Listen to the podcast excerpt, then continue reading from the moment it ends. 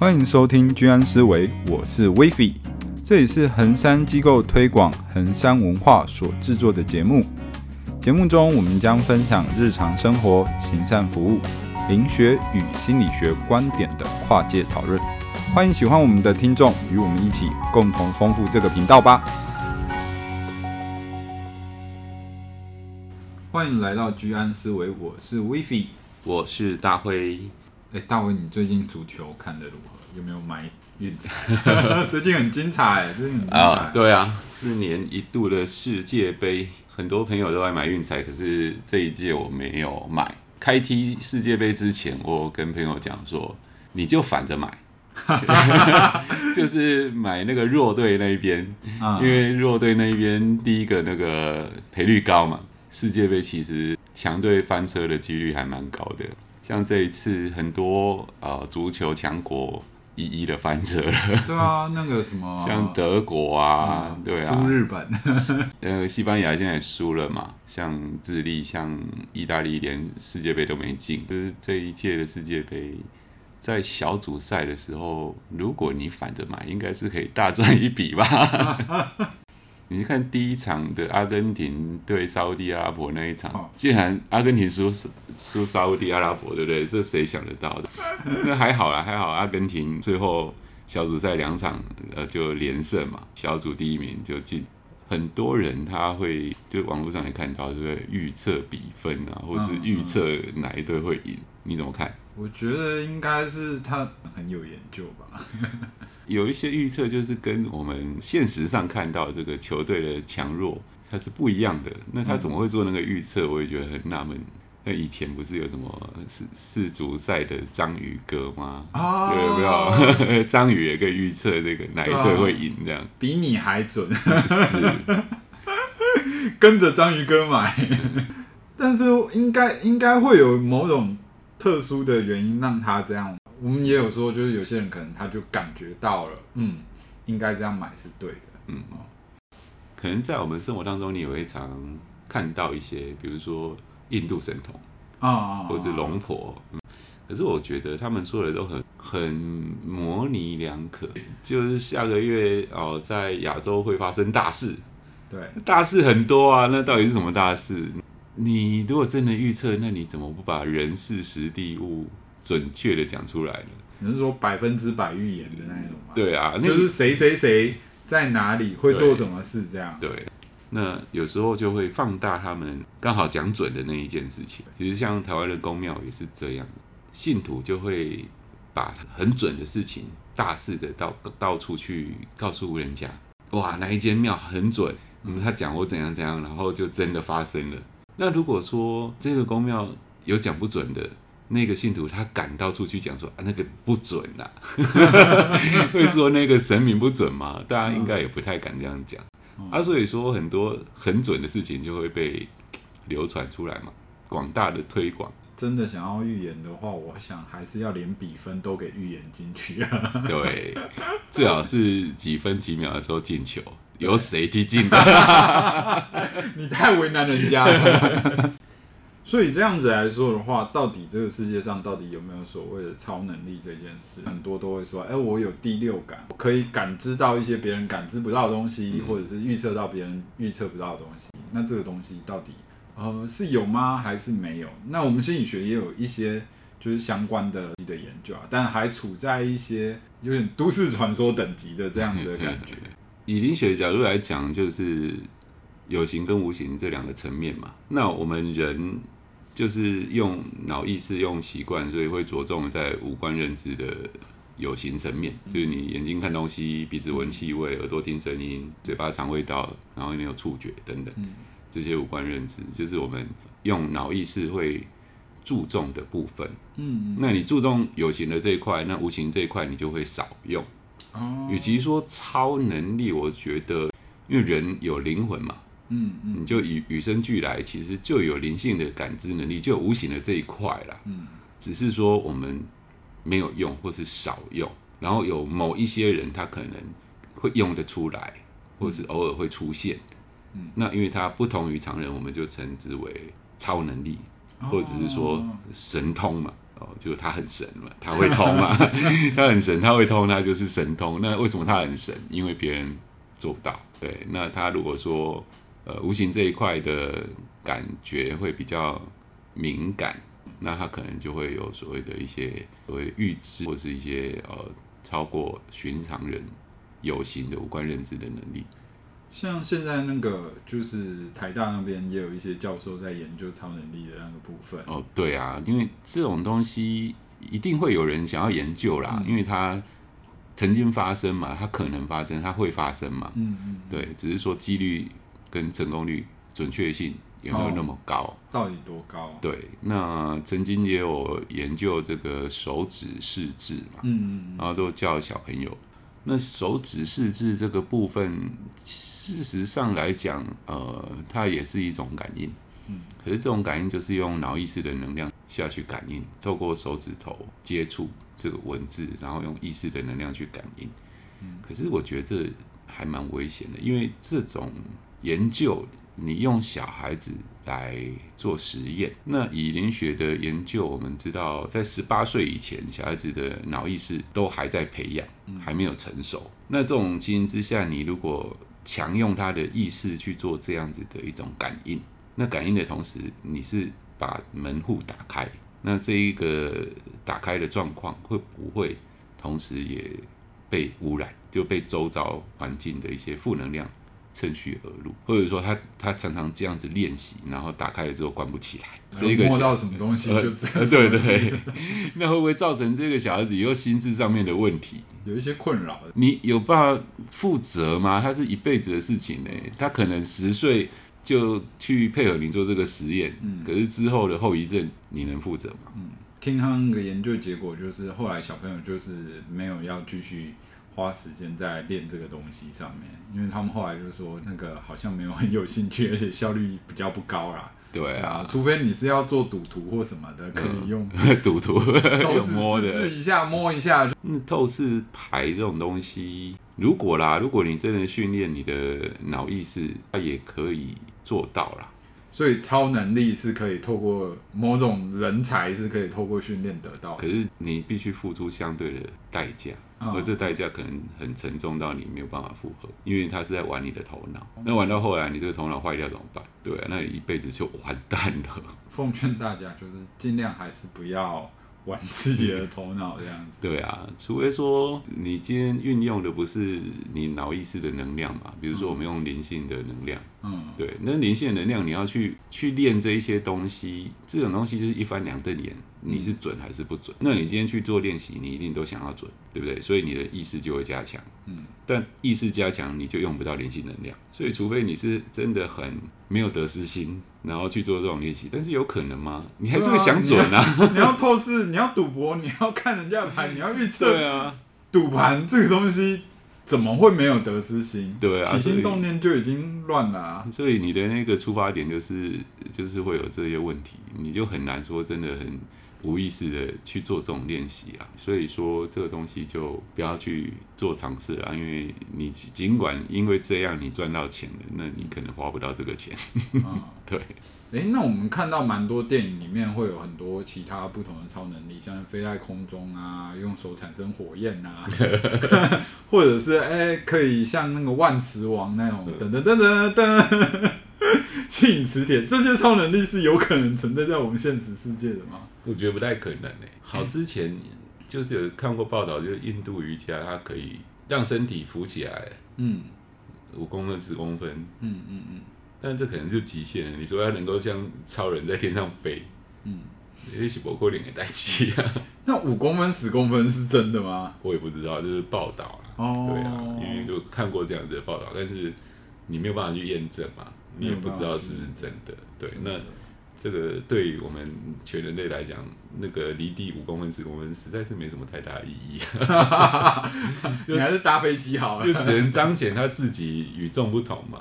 因为有一些能力真的，你怎么说它是超能力呢？那你今天训练的很强壮，然后你可以举起非常重的东西，全人类都没有办法有人举得起这么重的东西，那你也可以说你是有超能力啊。所以不要太。强化对于这种就是特殊的感知的部分的能力。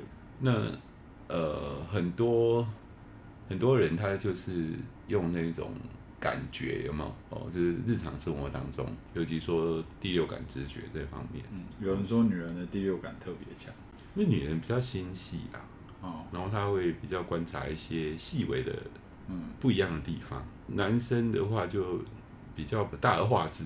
可能一些平常的细节他看不到，那女生看得到，她可能就会觉得不对劲，然后就会开始想嘛，对不对？但是相对女性也是相对感性的，那感性这一块确实会对于感应来讲会有加强的效果。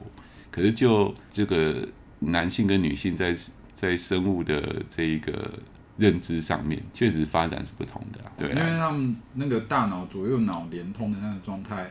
女性是呃左右脑连通是比较连结的，对啊，就是先天上头脑的灰白质的比例就不一样，就像打开一个冰箱，然后满满的东西，那男的要找番茄酱，怎么样他都找不到，可是女生可以瞬间就找到，对，那就是他大脑的这个发展，就是男性跟女性就是不一样啊，所以女生可以同时看到很多东西，比如说逛街，嗯，逛街这件事情对女生来讲是非常愉快的，对于男性来讲是。很痛苦的，为什么呢？因为逛街，女生先天的能力，她就可以一次看很多商品，她不会觉得很，痛苦。因为男生一次只能看一样东西。对。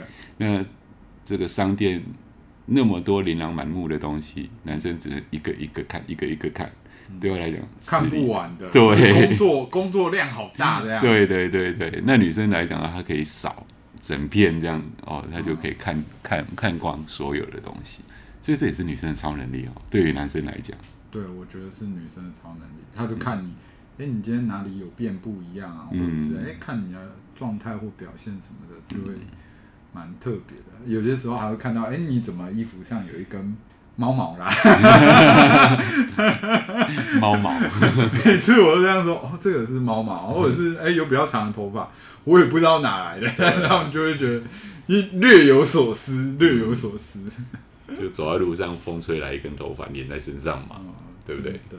但是我觉得有些时候他们也是有，就是没有来的好运呢。像我我嫂嫂，就我们家冰箱就多了哈根达斯的冰淇淋，然后我也不知道，我就说，哎，可以吃吗？他们说可以。然后我说，哎，怎么来？为什么突然买哈根达斯？他就说，哎，你嫂嫂突然去买了一个那个刮刮乐，然后有中，嗯，然后就去买了哈根达斯回来。我就想说，啊，他怎么会想要买刮刮乐？因为他平常不买刮刮乐。然后我哥就说也不知道，他就说突然想买，然后买了刮了就中这样。因为这跟我们之前讲的运气有关嘛，偏财运的部分，那他就是有那种感觉，对，有那种感觉。平常不买，但是今天就有那种感觉，来买一下，买一下就中了。对，我阿嬷也是这样，嗯，就是他平常跟他朋友就是出去玩，然后也是平常就是不买这样子，但是。好像他朋友看到，哎、欸，那边有在卖彩券，就叫我阿妈说，哎、欸，要不要你买一张？你运气比较好，然后我们来刮刮看，就刮了还是中。然后我就觉得，哎、欸，好像就是这种莫名的一个巧合，然后就会有这样的小小幸运。那以联系的方面来讲，感应就是六个感应的门户嘛，眼耳鼻舌心意嘛。对啊，那这些。很多都是属于那种心意的感应啊，嗯嗯，对啊，那讲话有时候也会有这种现象，但它属于嘴巴的那个舌的感应，嗯，就是说小狗不要这样乱跑，等一下出去被车撞到，然后下一秒小狗就冲出去被车撞到，那不是他去讲这件事情，那小狗才跑出去被车撞，而是这件事情本来就即将要发生，哦，只是他提前一点有感应到。然后透过他的嘴巴就脱口而出，是无意识的讲的这一句话，而不是故意讲的。他后来就应验，然后人家就说你乌鸦嘴，或者是说，诶像呃这个有一棵龙眼树，每年家里都吃这一棵龙眼树的龙眼。嗯，那突然今年诶去啊、呃、看这一棵树的时候，他就说啊，明年吃不到这一棵树的龙眼了。嗯，结果明年真的这一棵树就挂了。嗯，然后就怪他，啊、你没事讲那个干嘛？对不对？你就被人家说乌鸦嘴，蛇的感应，舌头的那种感应，他就是一定会发生，不是他讲了才害这一棵树枯萎，害这一只狗被车撞，而是它本来就要发生的。那只是说他有感觉到，然后就脱口而出。刚刚故事超级具体，因为 这是我们生活周遭生活的事情，生活周遭的人的感应能力。对，对，他就是有这样子的一种感应嘛。那但是日常生活中，他如果想要故意讲什么东西来应验，其实那也不会准。嗯，那只是一种很自然的脱口而出所感应到讲出来的。嗯、那一般人都用呃心意感应比较多。嗯，我我我我也有心意感应，嗯、有些时候会有这样的状况。嗯、我也不知道，我就想，哎、欸，我妈想要他，然后我就莫名其妙的自己伸手去拿手机看，然后刚看到的时候，她电话就打进来。这种机会有时候蛮常出现两三次，我就觉得有点烦。那尤其是我们的至亲，就是血亲嘛，比如说我们父母或者我们的子女，嗯，对，因为跟你有血缘相关，这种感应就会特别的强烈。那个讲母子连心，母子连心就是这样。哎、欸，还有一些是叫做念力啦，我们有看过有一些算是都市传说吗？就是美国好像有小朋友可以让东西浮在半空中。或者是透过脑力去让这个东西有一些移动，嗯，啊，那这个东西是有办法存在的吗？就是我想这个东西，这个东西就会移动。可以啊，它也是训练你的所谓念力，就是意识能量嘛，嗯嗯，就用你头脑的能量嘛，嗯嗯。那台湾有一些学一些术法的人，嗯，然后他可以用那个用剪纸剪的那个纸人，然后让他起来行走。哇，那真的是蛮吓死人。对啊，就觉得很神奇嘛，对不对？嗯。那事实上，他就是用他头脑的能量在支支持这一个事情，就是所谓的念力。过去也有人啊、呃，就是做这样子的一种表演嘛。哦、那这也是真人真事。对，这也是真人真事。然后，呃，看表演的人就知道他是什么状况了。其实。就是用脑意识的能量，所以就不停的叫他表演。哎、欸，你好棒哦，再一次，你好棒哦，再一次。然后旁边有人经过，哎、欸，你来看，你来看，他会这样，哎，就叫请他再来一次，再一次。后来他的因为意识能量是很有限的，嗯，就像你每天需要睡觉一样，就累了嘛。你头脑的能量消耗一整天也会累。那你一直教他表演这个东西，其实他的能量有限，耗尽了他就动不了，那个纸人就动不了了。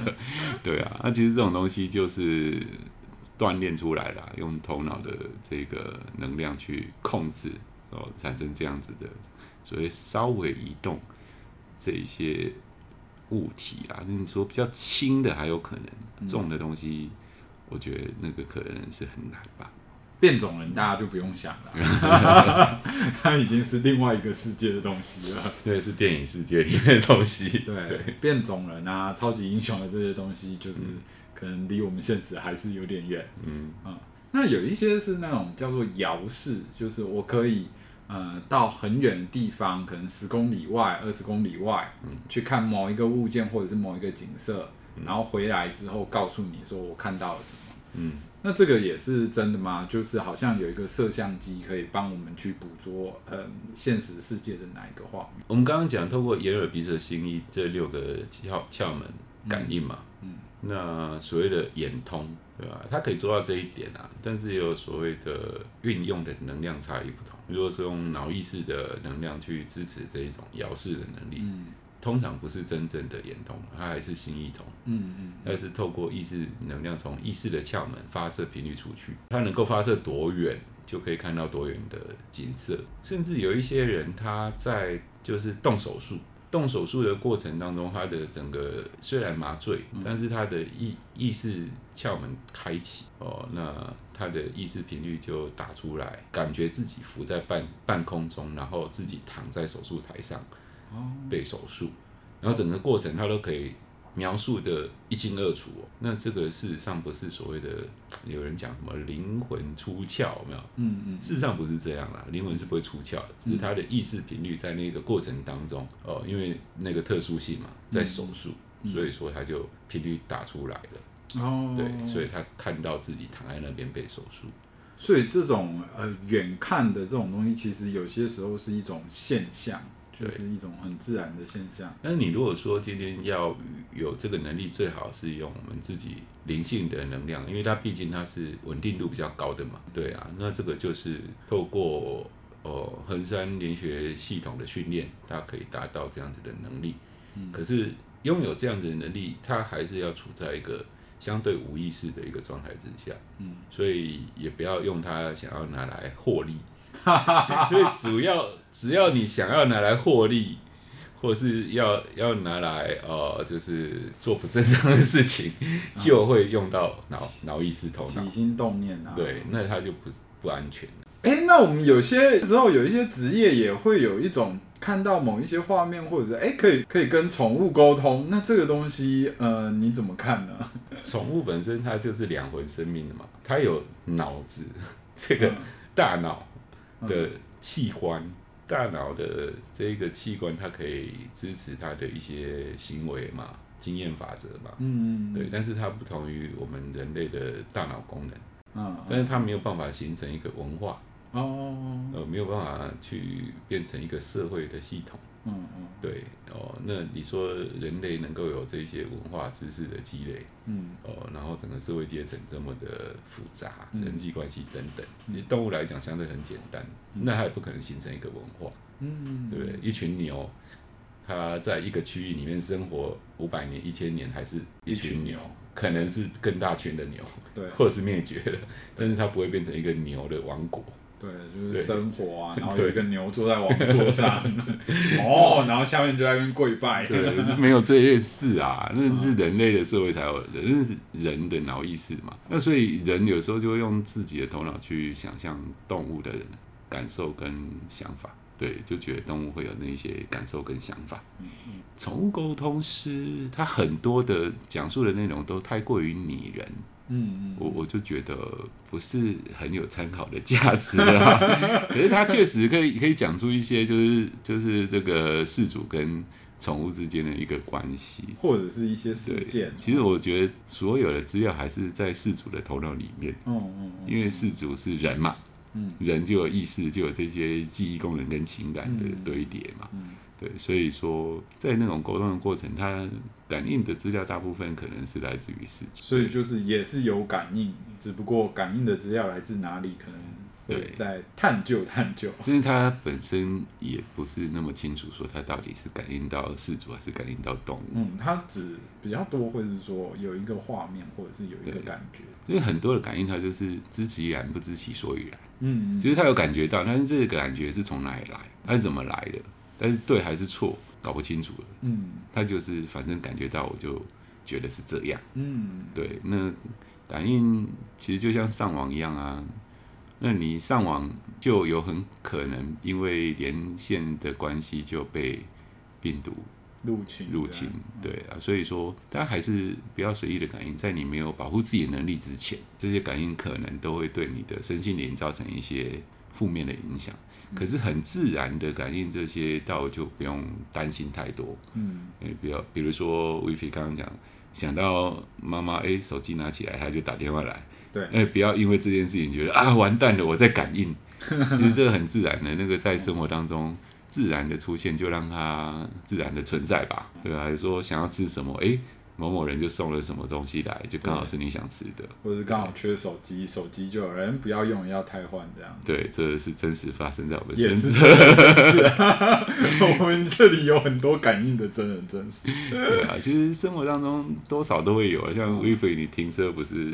对啊。哦哦、我我觉得如果要我有感应，我觉得最重要的一个感应能力就是感应到停车位 哪里有停车位这件事。真的是在台北停车，真的是超不容易，嗯，超不容易。所以有有一次，我就我就跟朋友晚上在找停车位，因为他说停停车场里面实在是太贵了，嗯，稍微放一两个小时就一百块，然后出来可能就是三百，一天就是三百多块，再绕一下，然后他就说，哎，那前面有一个岔路，左边有停车位，右边也有停车位，那你觉得是哪一条岔路？我就想说，我感觉看看。这时候就想依靠一下有没有第六感这种东西，你知道吗？我感觉看看，哎，结果给我们乱绕，真的是，真的是有有让我有让我找到一个停车位。而我觉得你应该要有科学精神一点，你右转有找到停车位，那你应该停好车，下车之后走到左转那边看看有没有停车位。对，哦，所以左转那边是有三四个停车位在等，但右边只有一个。对，真的，真的是要测试一下我的感觉系统到底是人真的很容易对号入座。啊，对啦，在心理学上有这个，对啊，你讲讲看吧，心理学上对于这一些感应有什么说法？然后我们我们会有一个事后诸葛的这个现象，对，这个叫做后视偏差，就是呃我们可能会会呃就是发生重大灾难之后，或者是股市大跌之后，就会有很多专家开始说，哎，自己当初的预测预测是怎样，但实际上可能不一定跟这个悲剧有直接的相关，或者是你真的有感应到任何东西，可能就只是啊、呃、事后的这个东西刚好。被你猜中了，或者是你事后再来检讨这个结果是什么原因发生的？嗯、就之前就是有人讲说，你千万不要信那一些大师，嗯，就是这个股市的大大师，嗯，因为呃，好像在美国吧，嗯，就是有一个人做一个测试啊，嗯嗯，就是呃 A 股票，然后他发五十封信给五十个人，说我跟你讲，你听我的。这一只 A 股票会涨，会涨，然后再发五十封信给另外五十个人，跟你讲说 A 股票会跌，那不是涨就是跌吗？对，啊，后来 A A 股票涨了，然后这五十个人就觉得，哎，那怎么会准？然后就针对这五十个人又分二十五、二十五，就跟他讲 B 股票会涨跟会跌，嗯，就分别寄给二十五个人跟二十五个人会涨会跌。那之后 B 股票会跌啦、啊，嗯、所以他记得会跌的那二十五个人就觉得哇，两次都准了。嗯、然后第三封信他就寄给这二十五个人，就说没有没有没有没有不用再洗股票了，就是说，请你来加入我的会员。他觉得啊，你那么神，对不对？连连两次都让你中了，嗯哦，甚至有可能有人就有尝试去买了，也也赚了钱，哦，那他就。会有很这二十五个人就会很高的几率去加入他的会员，哦、所以我我跟你讲一些讲得很准的事情的人啊，你是不是不用太过于去相信？因为他有几率问题，只要你能够操弄这个几率，其实就会就会有一定的人会相信你嘛。嗯，你不需要那一百个人都相信你，你不需要一百个人加入你的会员，只要那二十五个人觉得你很准的人来加入会员，那你就赚到啦。总量上。嗯，有一定的几率，对。如果分配下来的话，有一定的几率有一个人会一直买买买买，中到那个最高点。对啊，哦，但股票还是有一些科学的东西啊，像是什么技术分析啊，什么长期的策略啊什么的。是，但那个叫做分散风险。对，就是像刚刚那样子的模式，嗯、就是分散风险的，没有办法百分之百，没有办法百分之百，临时会发生什么样子的状况，嗯，你真的很难去预料的。所以听起来好像超能力也没有真的很超能力。对啊，因为他就没有办法真的那么神准啊。嗯，是你如果真的能够那么神准，那人类也不用那么辛苦了，对不对？很多事情我们都可以做好预防。结语是，不然大家试着说说看，如果给你机会，你要拥有一个超能力，你会想要什么超能力？时间倒退的能力。哦，对，呃，如果有可能嘛，对不对？嗯，呃，就是时间能够倒退到我们还在青春年少的时候的那一个状态。当然啦、啊，人生当中。有很多呃不能尽如人意的事情嘛，嗯、有很多我们自己的选择嘛，嗯、对不对？那如果说能够再来一次，呃，也觉得蛮好玩的。如果是我的话，我觉得幸运吧。光幸运这件事，我觉得假如能拥有真的是很好的幸运的话，幸运值点满。对，我觉得幸运，假如能够有一个超能力，我觉得幸运这个超能力是我觉得最。最棒的一个东西，也不用太太怎样的幸运值，就是那种，哎、欸，你刚好遇到一些状况，刚好这个东西都能迎刃而解的这种幸运，就是，哎、欸，你缺停车位，停车位刚好出来，嗯，或者是，哎、欸，你刚好就是缺一个工作，嗯，然后转眼间找找找，就找到这个工作，或者是，哎、欸，你刚好。缺个女朋友，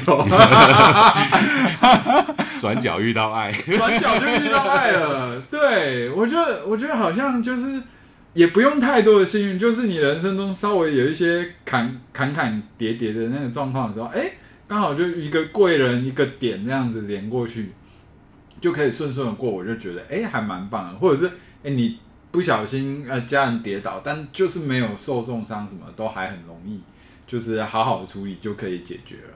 那我觉得哎、要是有这样的幸运，好像还蛮好的，逢凶化吉的幸运、嗯嗯、哦。如果要的话。